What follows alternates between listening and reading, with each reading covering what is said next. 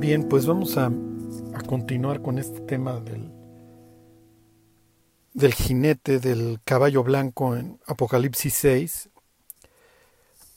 Y obviamente nos vamos a tardar un poco para que les quede muy claro qué es lo que nos está transmitiendo Juan en el Apocalipsis y que ustedes puedan ver un hilo conductor en su historia porque a veces llegamos al capítulo 6 y del 6 en adelante no, no tenemos la más remota idea de qué está pasando, eh, qué implican qué implican los juicios, qué es lo que, qué es lo que Dios está haciendo. Digo, entendemos que la, que la situación no es buena y que a los moradores de la tierra no les está yendo para nada bien. Pero nos encontramos con un jinete en un caballo blanco que sale venciendo y para vencer, ok, con una corona y un arco. Esto es bastante extraño. Y luego llegamos al capítulo 9 y a una estrella se le da una llave y se abre el abismo. Y de ahí salen pues unas extrañas langostas que cubren el sol, por cierto. Y tienen por jefe, por rey, al príncipe del abismo, que esto es bastante extraño. Y luego el capítulo 11 del Apocalipsis nos habla de dos testigos, esto también es bastante extraño, que están vestidos de negro y los mata una bestia. Y aclara el pasaje que la bestia sube del abismo. Y luego en el capítulo 12 vemos a un dragón que se asocia con el mar, con las aguas y se asocia con el fuego, este, y un niño que es arrebatado y una mujer que está a punto de dar a luz y se asocia con toda una cuestión cósmica ahí. Y luego en el 13 tenemos una bestia con siete cabezas y diez cuernos. Siete cabezas. ¿Qué es esto? No, no. Este, el 13, bueno, pues eh, perdón, este, en el 17 tenemos una bestia que era y no es, pero va a ser, ¿ok? Y todo esto obviamente nos queda claro, está intentando comunicarnos un mensaje. El punto es que necesitamos saber qué, cuál es el mensaje que nos quiere comunicar y obviamente qué representan estas imágenes.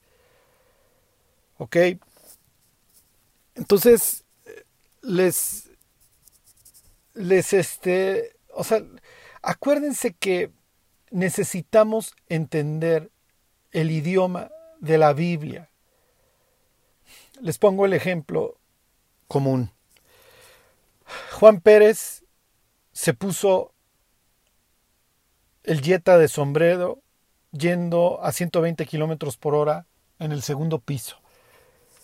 Cualquier mexicano, y concretamente cualquier chilango que me esté escuchando, entiende perfectamente lo que, lo que yo le acabo de decir. Juan Pérez se puso el Jetta de sombrero a 120 en el segundo piso.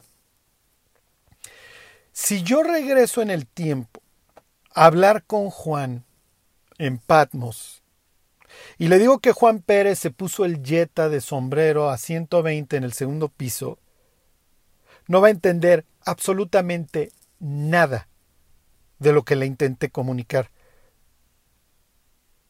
¿Por qué? Porque le estoy hablando el lenguaje del siglo XXI de un mexicano. Sí. Si le digo que todo el mundo tiene un Jetta al menos en la cabeza, no va a entender absolutamente nada de lo que le acabo de decir. Pero cualquier persona entendería que un cuate que se llama Juan Pérez iba en un vehículo automotor, de los cuales abundan en el siglo XXI, modelo de un armador que se llama Volkswagen, que le puso a su modelo Jetta y a una velocidad de 120 kilómetros por hora, inimaginable para Juan en aquel entonces en un camino que está por encima de otro en un segundo piso, se estrelló Y la expresión que se lo puso de sombrero implica eso, que se estrelló, que... ¿Ok? Pero fíjense cómo esta frase es totalmente ininteligible para una persona hace, olvídense, dos mil años, hace 300, hace 150. Ajá. Entonces, cuando nosotros nos encontramos con, con, con, todo este, con todo este lenguaje en el Apocalipsis, es natural que lo intentemos interpretar y además que lo intentemos interpretar con los elementos que tenemos a la mano. Entonces, eh, vemos helicópteros Apache en el Apocalipsis. o sea, o sea, esto, y digo, siempre, o en la mayoría de los casos, hay una buena intención cuando intentamos interpretar el Apocalipsis y vemos helicópteros, y además estamos viendo profecías hacia el futuro, entonces no, no, no, siempre es fácil. Pero es muy importante que tomemos el contexto y las personas a las que se dirige el mensaje en primer lugar Sí, sin que nadie se infarte. El mensaje está dirigido también para nosotros. ¿Ok? Pero está escrito en un contexto. Entonces, en este ejemplo del Jetta, si Dios hubiera puesto un versículo que diga que Juan Pérez se puso el Jetta de sombrero a 120 kilómetros en el segundo piso, los intérpretes de ese versículo tendrían que ir al momento, tendrían que ir al lugar para entender qué es lo que estaba intentando comunicar. Imagínate que le dices a Juan, no me tomes el pelo. Y Juan, si te quedara bien, te dirán, no estoy agarrando tus cabellos. No, no. Lo que, lo que implica mi dicho es que no me, no me, este, no, no me quieras engañar. En la antigüedad hubieran dicho, no me tomes por el talón, ¿se acuerdan? Jacob quiere decir el que que toma por, por el talón, está asociado con el talón. ¿Por qué? Porque es un tipo que se dedica a engañar. Es un tranza, se tranza a su papá, se tranza a su hermano. Y luego, bueno, pues le, se acaba encontrándose con la horma de su zapato en su suegro que le da la cara durante años. Ajá. Y así es como aprende, entre otras enseñanzas, conviviendo con Labán. Ok, eh, piensen en Jesús haciendo lodo en el día de reposo. ¿Por qué lo haces? Porque está picando la cresta de los fariseos, ¿sí? Está trabajando, algo que consideraban trabajo. Sí, pero si uno no entiende las reglas que estos tenían acerca del sábado, que no se valía construir ni hacer barro en sábado, uno no entiende cuál es el mensaje que, que Jesús está intentando comunicar, de que Él hasta ahora trabaja igual que su Padre y que Él es Dios.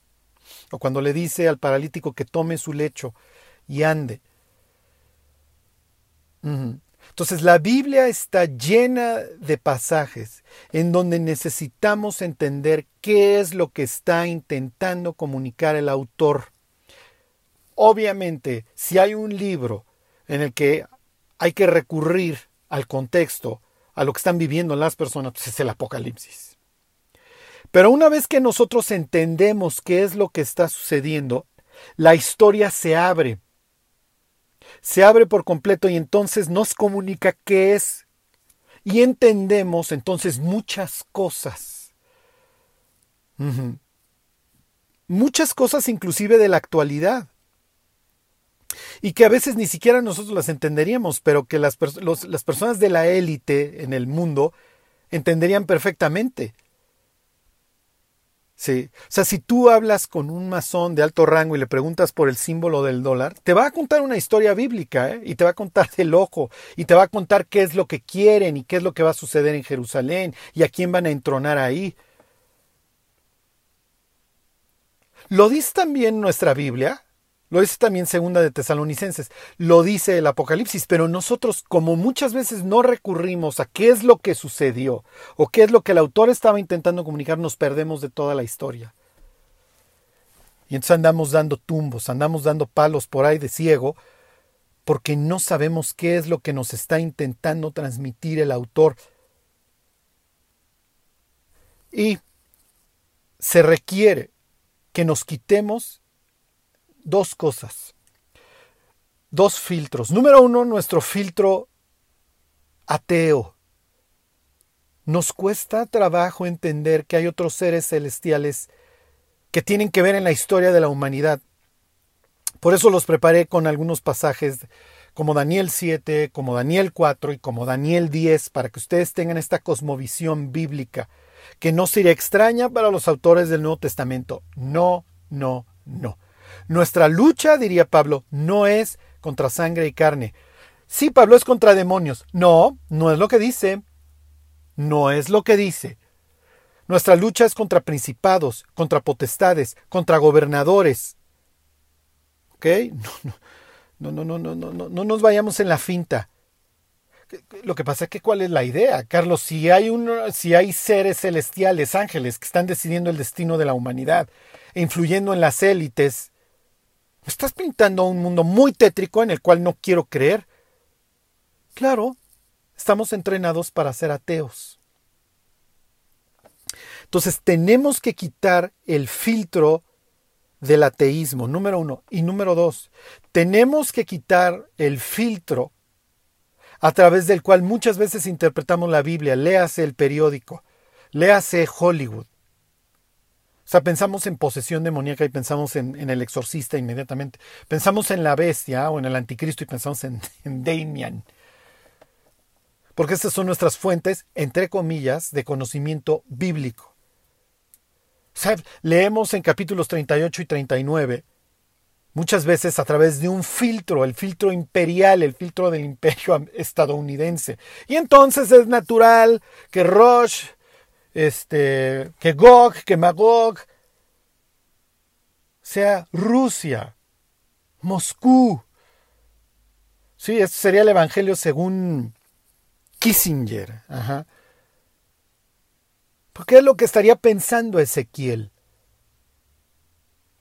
Entonces, cuando nosotros vemos a un jinete en un caballo con dos elementos que destaca el pasaje, léase un arco y una corona, ¿en quién piensan? En Éfeso. Los efesios, tú le hablas a un efesio de alguien que cabalga, que es un conquistador, y que trae un arco y una corona, ¿en quién piensa un efesio? Vuelvo al ejemplo del Jetta. Tú dices Jetta, ¿qué marca piensa un personaje del siglo XXI en América Latina? Ajá. No, no, es que el, mira, el arco simboliza la diploma. No, eh, o sea, entiendo que, que todo esto nosotros lo, lo, interpretamos intentando analizar el pasaje. Pero ¿en quién hubiera pensado un Efesio? Y cuando uno llega a, los intérpretes del Apocalipsis, es que el arco sin las flechas simboliza. ¿Ok? Pero ¿qué hubiera pensado alguien en la Odisea? Cerquita ahí de Éfeso y cerquita de Dídima y de Claros y de Mileto y tantito más al occidente en Delfos. ¿Qué hubiera pensado alguien en Delfos, en Grecia, cuando le llegó el Apocalipsis y vio a un jinete que trae un arco y trae una corona? Ya, ya les di un chorro de tips. Bueno, si para ellos está dirigida, escribe las cosas que ves. Ajá. Y mándalo a las siete iglesias que están en Asia, Éfeso, Esmirna, Pérgamo, Tiatira, Sardis, Filadelfia y la Odisea. Ok, está bien. que, a ver, ideal que tuviéramos una máquina del tiempo y ir con un Efesio, con alguien en Esmirna, en Tiatira, olvídense, Tiatira. El más claro sería la Odisea y Éfeso. Ahí lo tendrían clarísimo, porque los laudicenses tienen al lado un templo, igual que los efesios tienen cerca a Dídima y a Claros. ¿Ok? Y van a ver lo interesante que se torna. Y entonces sí, cuando nosotros... Y miren, no, no, no tengo nada en contra de Tim LaHaye y de, y de Halinsi y de... Está bien, qué bueno que haya gentes que, que, que, lean el Apocalipsis, que nos lo quieran interpretar y que, y que nos cuenten muchas historias. Está, está muy bien. Pero hasta cierto punto, si yo soy de hace dos mil años y me dicen esta frase del Jetta, pues ideal sería tener una máquina del tiempo, regresar, ir a México, adelantarme el tiempo, ir a conocer el segundo piso y ver a Juan Pérez pasar en las cámaras a 120 borracho y estrellarse. Y decir, ah, mira, eso es lo que implican estos tipos. en vez de estarlo intentando, tomando el periódico y las noticias y intentarlas encajar. ¿Ok? Entonces, les, les, les voy a presentar estas ideas de, de lucha, de, de, de, polémica, de mi Dios es mejor que el tuyo. Algunos ejemplos en la Biblia. Piensen en David, en el Salmo 23, Jehová es mi pastor. ¿Ok? ¿Quién es, ¿Quién es el tuyo? Porque este es el mío y te lo presumo y me hace descansar junto a aguas de reposo y me guía a buenos pastos y conforta mi alma y cuando ando en problemas y en circunstancias difíciles en mi vida, su vara y su callado me infunden aliento y aunque haya muchos enemigos a mi alrededor, puedo sentarme a la mesa. Una mesa que prepara Dios y además en la eternidad voy a caminar con Dios porque la misericordia y el bien me van a acompañar y luego voy a vivir en su casa. Yo tengo planeada una eternidad, mi vida no termina en mi muerte, al contrario, Él me guiará más allá de la muerte y en su luz voy a poder ver su luz. Esta idea de presumir a mi Dios y que mi Dios es más poderoso que el tuyo, es una idea que constantemente se expresa en la Biblia.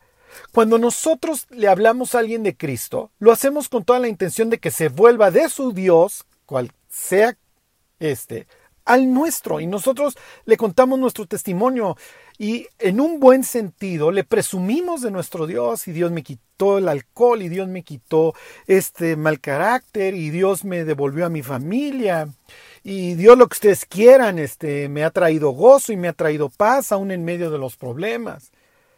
Y además tenemos todas nuestras armas listas para luchar en una polémica contra los dioses ajenos. Piensen en un mexicano. Los mexicanos tenemos muchas ideas para luchar contra el, contra el Dios católico. El católico dice, yo me voy a salvar por mis obras.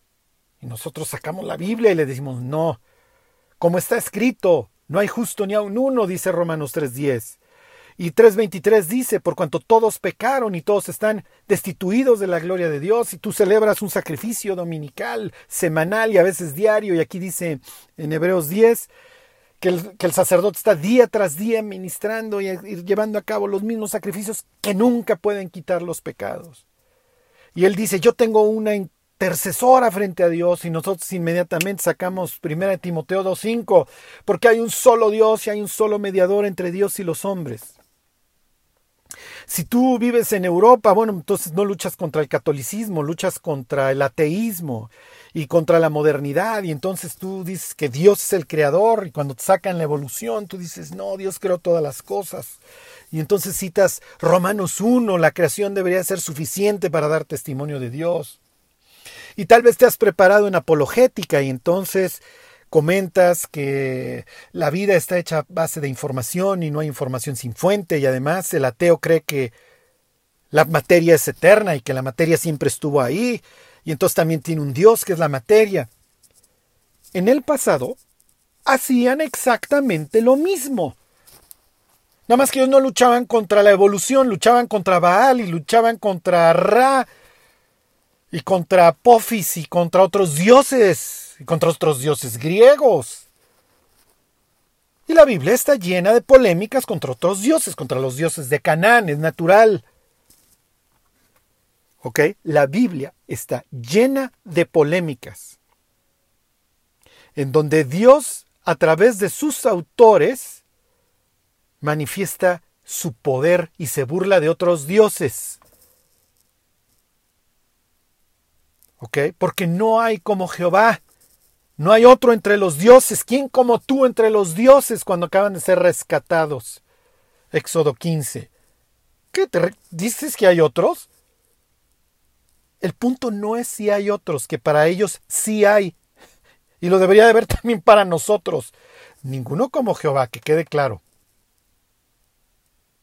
Pero hay príncipes y Pablo no lo niega. Yo sé que, yo sé que esto, no, o sea, nos tiemblan hasta las amalgamas de las muelas. Sí, hay personas que no toleran este tema. ¿Cómo va a haber otros? Me estás llevando a unos espacios ahí bastante extrañoides.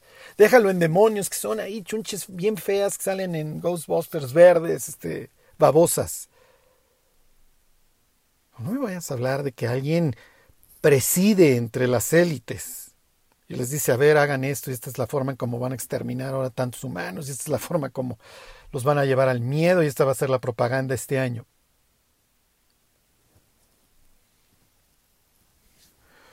Bueno, vamos a ver algunos ejemplos que comunican esta idea de polémica o esta idea de que mi Dios es mejor que el tuyo. Le dice Dios a Moisés en el Éxodo, ve y golpea con tu vara el Nilo. Ah, caray. O vayan y golpeen con la vara, la vara de Moisés. Faraón, ¿se acuerdan? es el pastor de los egipcios.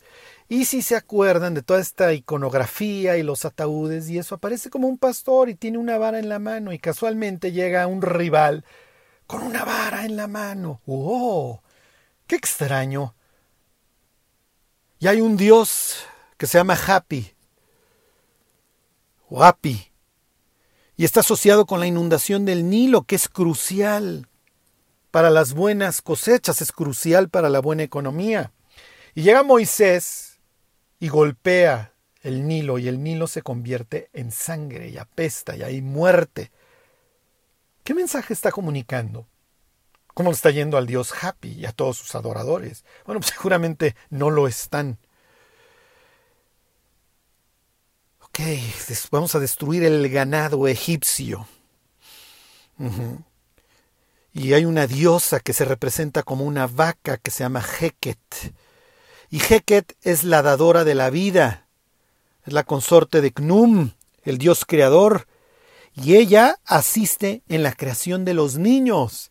Y sucede que los egipcios se han dedicado al exterminio de los niños, a punto estuvo Moisés de morir, y cuando empiezan a morir los ganados egipcios, ¿a quién se están llevando de corbata? ¿A qué dios? ¿Ustedes creen que el pasaje está comunicando algo además de que está muriendo el ganado egipcio? Ok. Y luego, entre otros juicios, se convierte el polvo en piojos.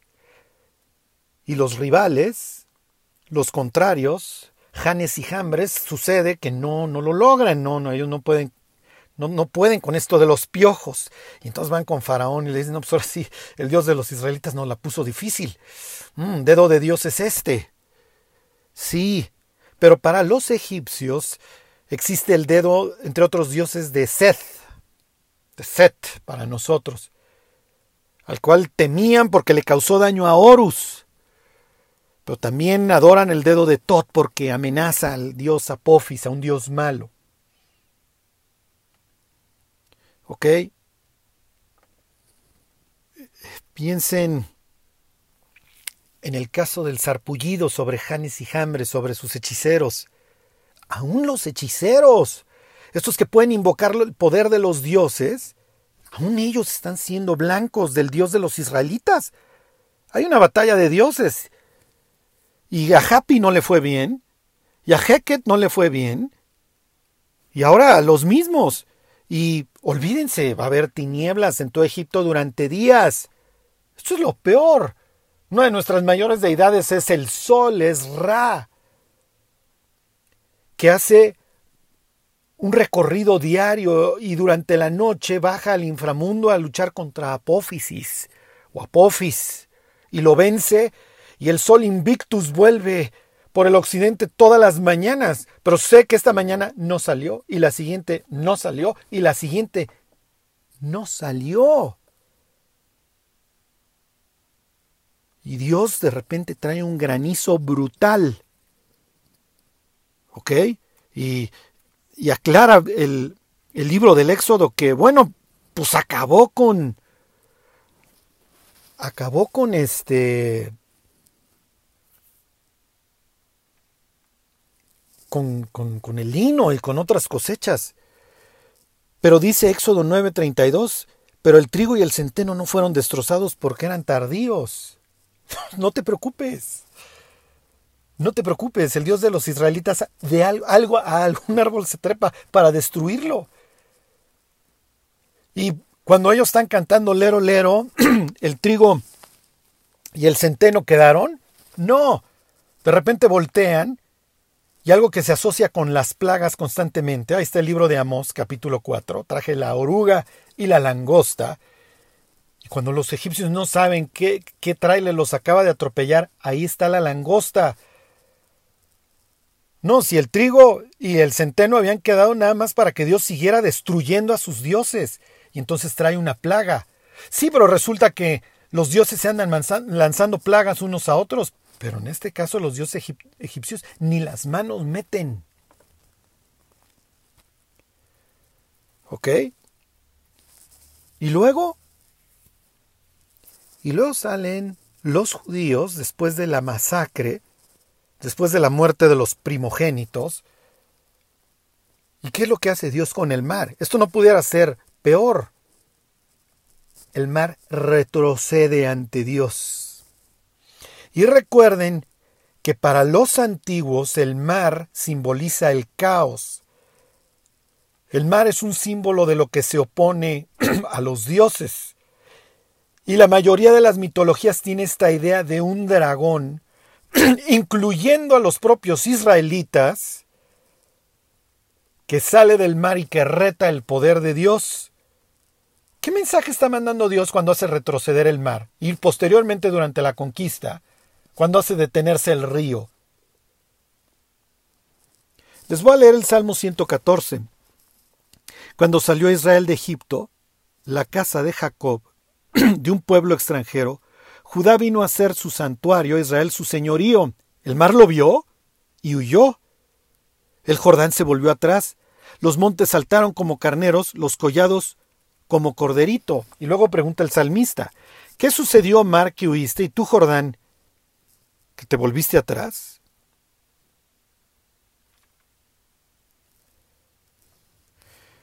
Uy, uy, uy, algo, algo extraño está aquí pasando. Baal hace lo mismo, ¿eh? Baal lucha contra Yam. Y Marduk lucha contra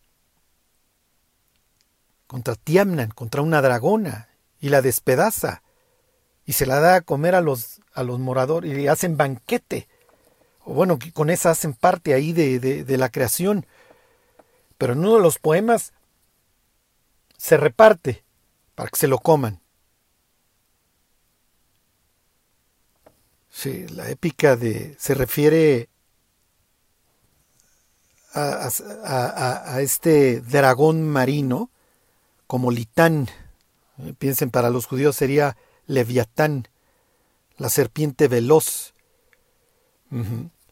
La potentada, dice un poema de Ugarit, la potentada de siete cabezas. ¿Siete cabezas? ¿Un dragón de siete cabezas? ¿Dónde dice eso? Les voy a leer el Salmo 74, del 12 en adelante. Pero Dios es mi rey desde tiempo antiguo el que obra salvación en medio de la tierra. Dividiste el mar con tu poder. Quebraste en las aguas cabezas de monstruos. Mm, ok. Aplastaste las cabezas del leviatán y lo diste por comida a los habitantes del desierto.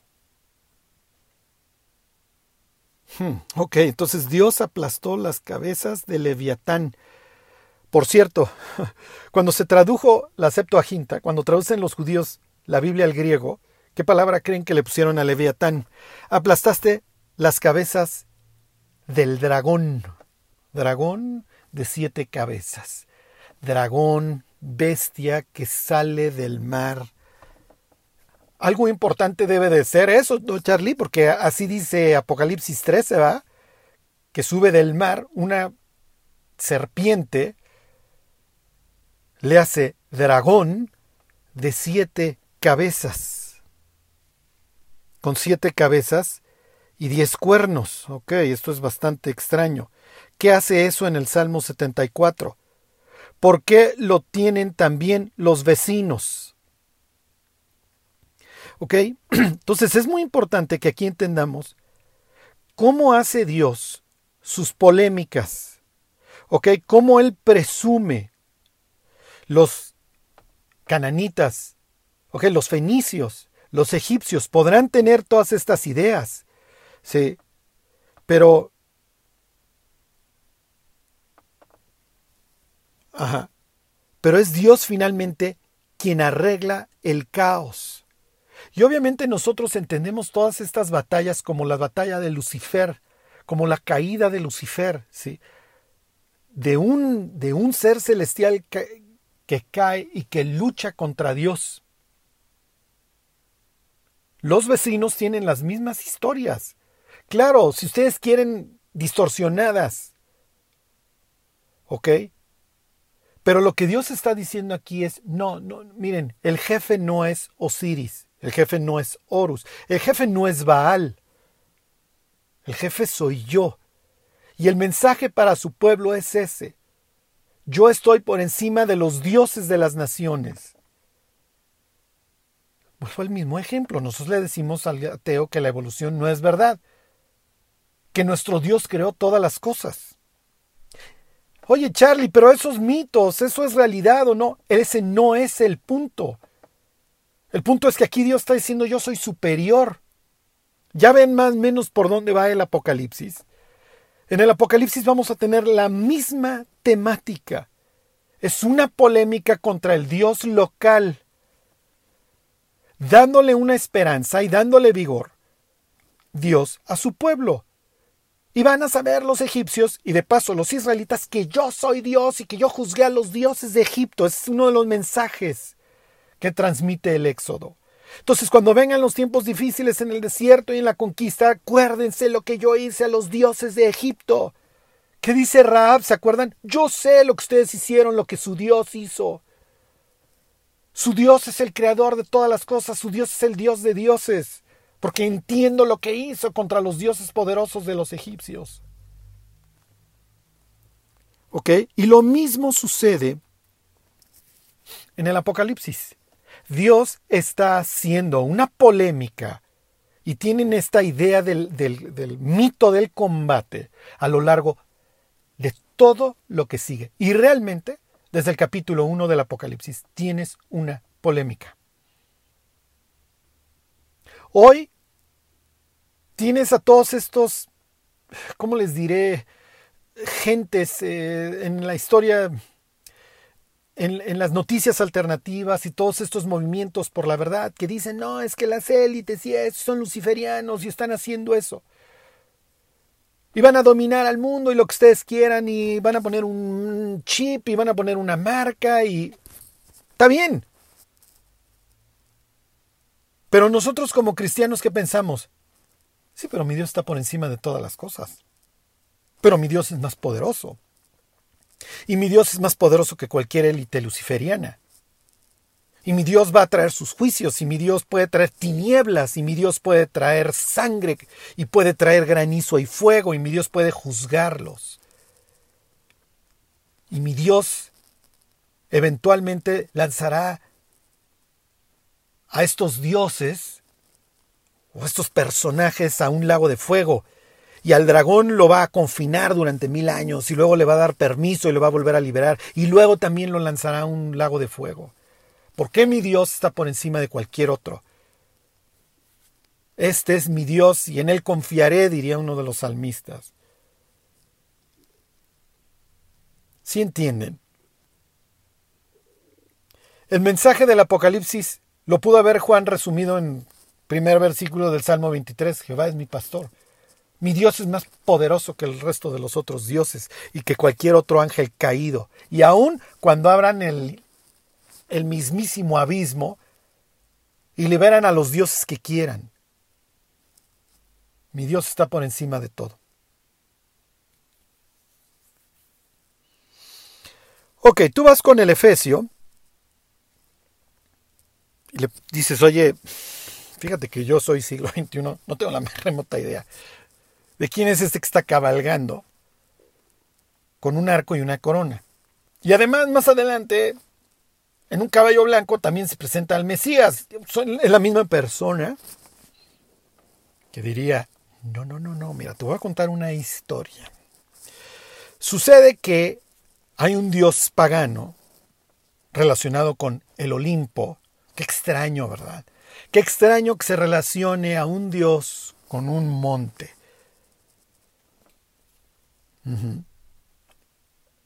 Y Dios va a hablar pestes de estos dioses y los va a criticar y, va, y, y se va a golpear el pecho y va a decir que Él está por encima de ellos. Un último ejemplo, dice el Salmo 104, que Dios cabalga en las nubes, pone a las nubes por su carroza. Y Él le da de comer a todos, y Él crea, y Él, y él pone a sus espíritus que, que le sirvan. Y Él nunca va a cambiar, y Él puede mudar el mundo como una vestidura. Y si alguien era famoso por ser el jinete de las nubes o el que cabalga en las nubes, era Baal. ¿Y qué dice el Salmo 104? No, es Jehová, Jehová es el que hizo todas las cosas, Él mandó y existió. Ahí tienen otro ejemplo de, polémica. Ok. Y vamos a ver toda esta polémica y van a ver que es interesantísimo. Y luego, una vez que entendemos a qué se refiere el pasaje en la antigüedad, ya lo puedes traer al futuro. Y se vuelve sumamente interesante y entonces van a tener muchos tips para cuando vean películas de superhéroes y eso. Y vean cómo traen de regreso toda esta mitología. Por eso no, no, no es extraño que hoy tengamos a Aquaman, un dios marino. O que tengamos a un dios con un martillo. Honestamente, piénsenlo, las películas de superhéroes o son una idiotez verdadera, o tienen un trasfondo. Bueno, sucede, tú vas con el Efesio y le preguntas, le preguntas a Trófimo, vámonos con un Efesio famoso. Le preguntas a Trófimo, Trófimo, ¿quién es el jinete del caballo blanco? ¿Por qué hay una corona y un arco? Y te diría, mira, yo sé que tú no, ustedes no se da por estudiar la historia. Ok, pero sucede que mis vecinos, mis paisanos, obviamente aquí, todos en Éfeso, todos en Asia Menor, antes de ser rescatados por el Dios verdadero, por el Dios de Israel, como escribe mi maestro de la Biblia Pablo, seguíamos a los que por naturaleza no son dioses. Uf, ajá. Y entonces se nos llevaba ahí a la adoración de los ídolos, se nos extraviaba. Sucede que antes yo me la vivía a unos kilómetros aquí arriba y unos kilómetros aquí abajo, en Claros y en Dídima, pues, haciendo preguntas, tenía que ir al oráculo cuando iba a tomar una decisión importante, porque yo adoraba a Apolo. Y lo adoran aquí a unos kilómetros y lo adoran en Hierápolis. Y ahí hay un templo bastante grandecito. ¿Ok? Y en Claros, aquí al norte de mí, a unos cuantos kilómetros, está y en Dídima, también aquí a unos kilómetros, están importantísimos templos oraculares de Apolo. Sucede, mi querido amigo, que había un dios que se llamaba Zeus. Ya sabes que tiene un templote aquí a unos cuantos kilómetros en Pérgamo, muy grande. Y estos dioses griegos son bastante caprichosos y son bastante inmorales. ¿Ok? Y son bastante, ¿cómo les diré? Inciertos, ¿no? ¿no? Son caprichosos y no sabes qué van a hacer el día de mañana. Entonces, más te vale estar buscando sus consentimientos, y no tanto sus consentimientos, sino sus oráculos para ver, para saber bien, para saber si vas bien o te regresas. ¿Ok? Y obviamente la historia está llena de reyes y de todos estos tipos que iban a ver Hey, no es distinto en la política moderna. ¿eh? Las élites hacen todos sus, sus rollos y sus, sus ceremonias para consultar la voluntad de sus dioses y a ver si están tomando la política o no incorrecta, no a nuestro favor, no a nuestro favor. Pero bueno, si alguien de ustedes tiene contacto con un político alto, pues pregúntele a base de chisme, dígale, mira, no me quiero meter con tus dioses, ya que trate mi Dios con el tuyo. Pero aquí entre nos, si hacen sus ceremonias, si le preguntan y si todo esto, bueno, allá ellos y sus dioses, yo tengo el mío, y que me guarde. Bueno, el caso es que Zeus, que era bastante pues inmoral, un día se mete con una mujer que se llama, bueno, con una ninfa que se llama Leto. ¿Ok? y Leto, pues tiene a bien embarazarse de cuates. Y la esposa Gera obviamente monta en cólera. Y Gera le ordena a todas las tierras, a toda la tierra firme, que no le permita, que no le dé asilo a Leto. Y entonces Leto tiene que estar huyendo en la angustia de su alumbramiento. Charlie, esto, me suena conocido. Yo espero. Leto tiene que estar huyendo a punto de dar a luz y nadie le permite establecerse en su tierra para no sufrir la ira de Jera. ¿Ok?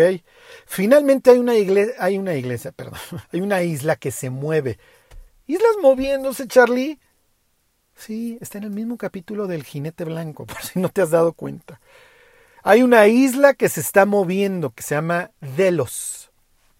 Y como esta isla se está moviendo, esto le permite a Leto huir ahí a Delos.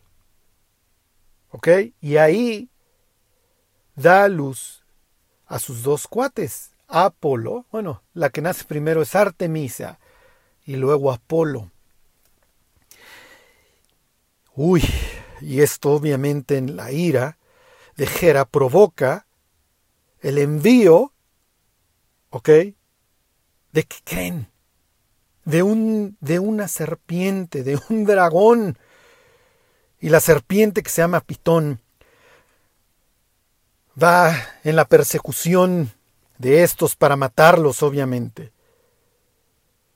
Pero sucede que Apolo, a sus cuatro días de edad, si mal no recuerdo, esto es bastante extraño, ya, ya creció, ya es adulto, y Apolo es el dios del arco. Y Apolo persigue a Pitón hasta Grecia, hasta Delfos concretamente, a donde Pitón, a donde esta serpiente daba sus oráculos, y la mata a flechazos. Aparentemente, mil, le dispara mil flechas hasta que finalmente mata a Pitón y se hace del oráculo, y entonces Apolos se vuelve el dios de la profecía y el único mediador y dador de conocimiento de la voluntad de Zeus. ¿Le suena la historia?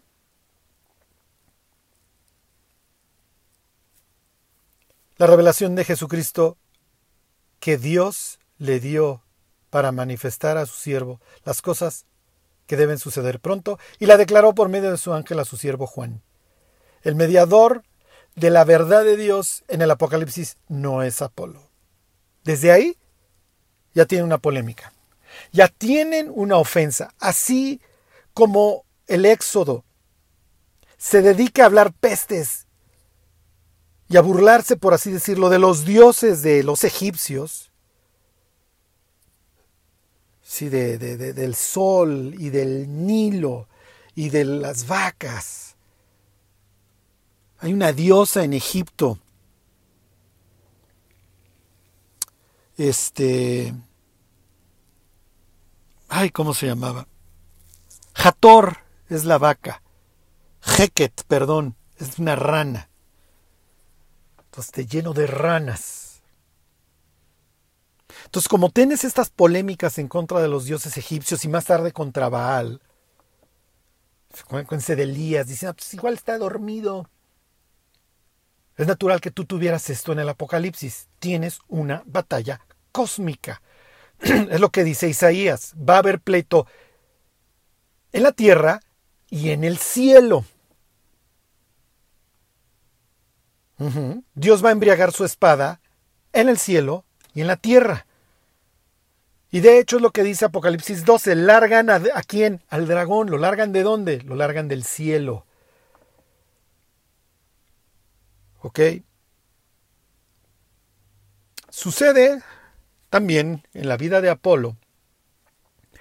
Ah, bueno, no, termina esta historia.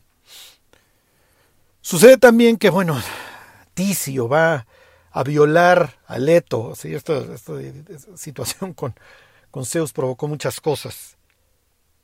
Y entonces Apolo mata a Ticio y lo manda al inframundo, al Tártarus al abismo. Mm, ok, entonces más adelante, ¿qué tiene que ver este dios en el abismo?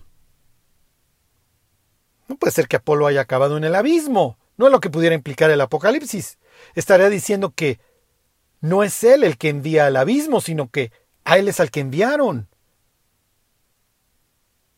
Y conforme vayamos viendo toda esta ideología y el culto de Apolo, van a ver cómo el Apocalipsis se dedica en su polémica contra este Dios y a mandarle un mensaje reconfortante a los creyentes que soporten la persecución, que sepan que, ello, que su Dios está por encima del Dios de este mundo. Que en Asia Menor sería nada más y nada menos que Apolo. Sucede que este dios del arco, de la arquería, un día se burla de otro dios que también tiene un arco, ya saben cuál. Eros o Cupido. Y entonces le dice, tú eres un arquero chafa y yo soy mucho mejor. Este se la vivía Apolo. También se vuelve el dios de la música, también en un combate y en un concurso musical contra Pan, contra otro dios. Este se la vivía peleándose con otros dioses, ¿ok? Caso que un día se pelea con Eros y entonces Eros lanza una de sus flechas de oro contra Apolos, la cual lo hiere y lo hace que caiga brutalmente enamorado de, de una mujer que se llama Dafne. Y a Dafne le lanza este Eros una flecha de plomo, lo cual provoca exactamente lo contrario en Dafne. Dafne alucina a Apolo y Apolo está total y perfectamente enamorado de Dafne. Y Apolo persigue y persigue y persigue en su enamoramiento que no puede resistir a Dafne. Hasta que en su desesperación un día Dafne le pide ayuda a su padre el cual la convierte en un árbol de que creen de laurel, y desde entonces Apolo trae su corona. Y te lo vas a encontrar en templos, este, en monedas, en cualquier cantidad de iconografía a Apolo con su corona y con su arco. Pero esto no acaba ahí. Toda esta idea de Apolo en el Apocalipsis le da sentido a lo que nosotros vamos leyendo en el capítulo 6 en adelante. Y no solamente en adelante, atrás también. Apolo se vuelve el dios de la profecía. Pues no, aquí dice que no. Escribe las cosas que has visto y las que son y las que han de ser después de estas. También vas a ver el futuro, Juan, y te lo está transmitiendo el Hijo del Hombre. Te lo transmite Jesús, no Apolo. Cualquier persona en la antigüedad se hubiera ofendido leyendo el Apocalipsis. Cualquier político hoy de alto rango le enseñas el Apocalipsis y se va a ofender porque entiende lo que está sucediendo y el mensaje que está transmitiendo. Dios gana, Dios vence al dragón, como lo dice el Salmo 74. Y vence a sus ejércitos. ¿Ok? Entonces, les pongo estos ejemplos para que ustedes vean cómo lo hubieran entendido en aquel entonces. Les pongo otro ejemplo.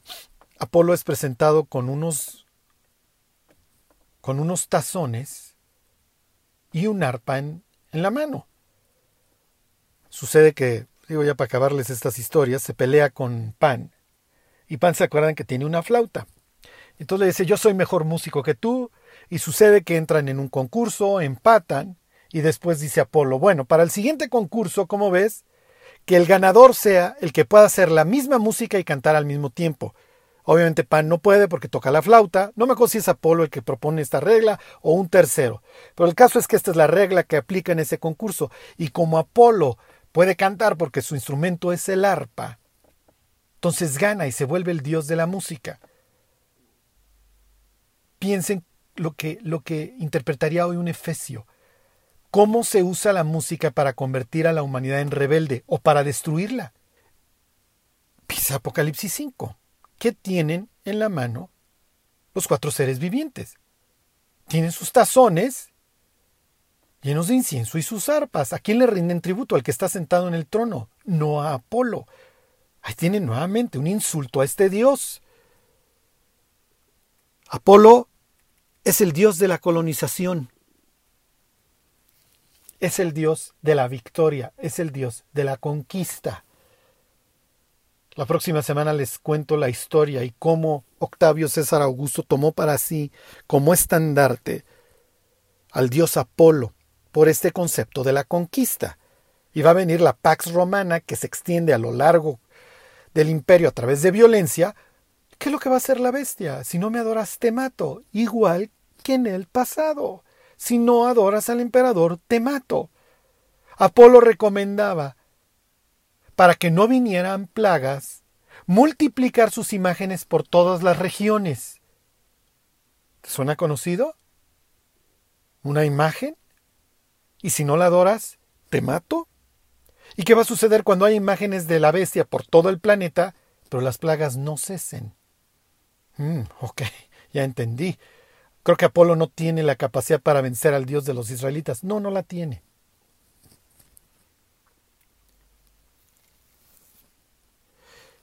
La Eneida decía que... La Eneida, por cierto, mencionada en el dólar, ¿eh? el Anuit Coeptis. La Eneida menciona que al doblez del arco de Apolo se llenan de terror Egipto. Ok, ahí tienen el sur. India. Árabes y todos los abeos. En Horacio se puede ver que Apolo alejará la triste guerra, el hambre y las plagas. Lean por favor el capítulo 6 de Apocalipsis y vean qué sigue después de la mención de la referencia a Apolo. Y Horacio menciona que Apolo alejará la guerra, no, nada que ver Apolo, el hambre y las plagas. ¿Se dan cuenta cómo Apocalipsis 6 se burla de Apolo a través de los siguientes tres jinetes? y dice que dirigirá al líder, al César, contra persas y británicos, al oriente y al occidente. Este es el dios patrono de estos conquistadores, principalmente de Augusto y de Nerón. ¿Qué piensa Nerón cuando, está, cuando tiene a Pablo enfrente? Y Pablo le dice que no es Apolo. ¿Qué, qué habrá pensado Domiciano? cuando empieza a circular el Apocalipsis, lo entienden perfectamente, porque esa es la idea.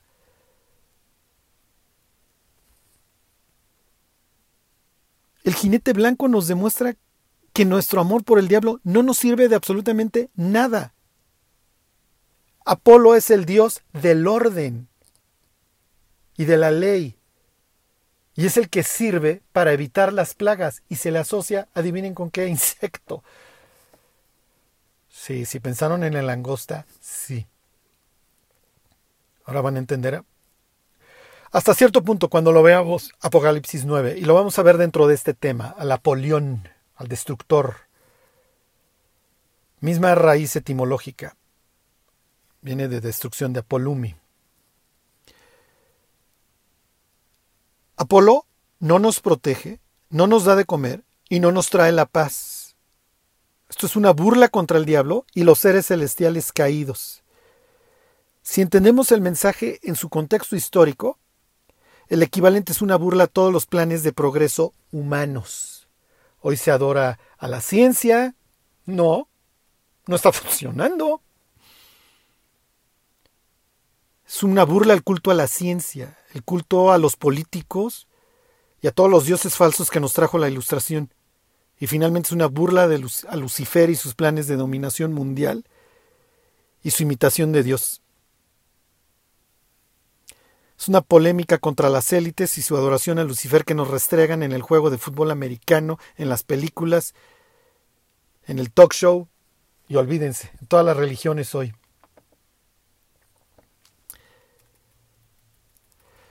Bueno, pues ya saben a quién se refiere Juan en el capítulo 6. Al Dios de la profecía, de la arquería, al Dios de la conquista, al Dios del orden, al Dios que evita las plagas. El capítulo 6 es una polémica increíble. ¿Por qué? Porque dice que cuando abrió el primer sello, dice, oía el primer ser viviente que decía, ven y mira, y miré, y aquí un caballo blanco. Y al que lo montaba, se le dio una corona, tenía un arco y se le dio una corona y salió venciendo y para vencer. Cuando dice que se le dio una corona, cuando dice que esto es producto de que Jesús va abriendo los sellos, ¿qué está diciendo? Yo soy el que te doy la chance. Yo soy el que te permito y te uso para mis planes. Pero no estás por encima de mí. Bueno, la próxima semana vemos algo de historia, cómo lo apropiaron los romanos, qué hubieran pensado los efesios y vemos todo este tema del combate divino representado en Apocalipsis 9, 12, 13 y 17. Obviamente no, no lo vamos a ver todos así a detalle porque ya llegaremos a cada capítulo en particular. Pero cuando entendemos esta idea del combate, como lo presenta Salmo 114, 74, Isaías 27, Isaías 51 y todos estos pasajes que mencionan a los dragones o a estas serpientes, nos vamos a dar cuenta de lo que nos está intentando transmitir. Al final de cuentas, Dios está por encima de todas las cosas. Y como dice Pablo, y esto lo decían de Apolo, en breve Dios aplastará al diablo, a la serpiente, debajo de nuestros pies. Mientras, lo único que nos queda es seguir esperando en Dios y seguir esperando su salvación. Dios está por encima de todos los dioses, porque no hay Dios como Jehová. Que Dios los bendiga. Y se alegró el pueblo por haber contribuido voluntariamente, porque de todo corazón ofrecieron a Jehová. Primera de Crónicas 29:9. Si deseas ofrendar para nuestro trabajo misionero, te invitamos a que des clic en el enlace que estaremos dejando en la descripción de nuestras redes sociales. Ve y sé bendición. Gracias.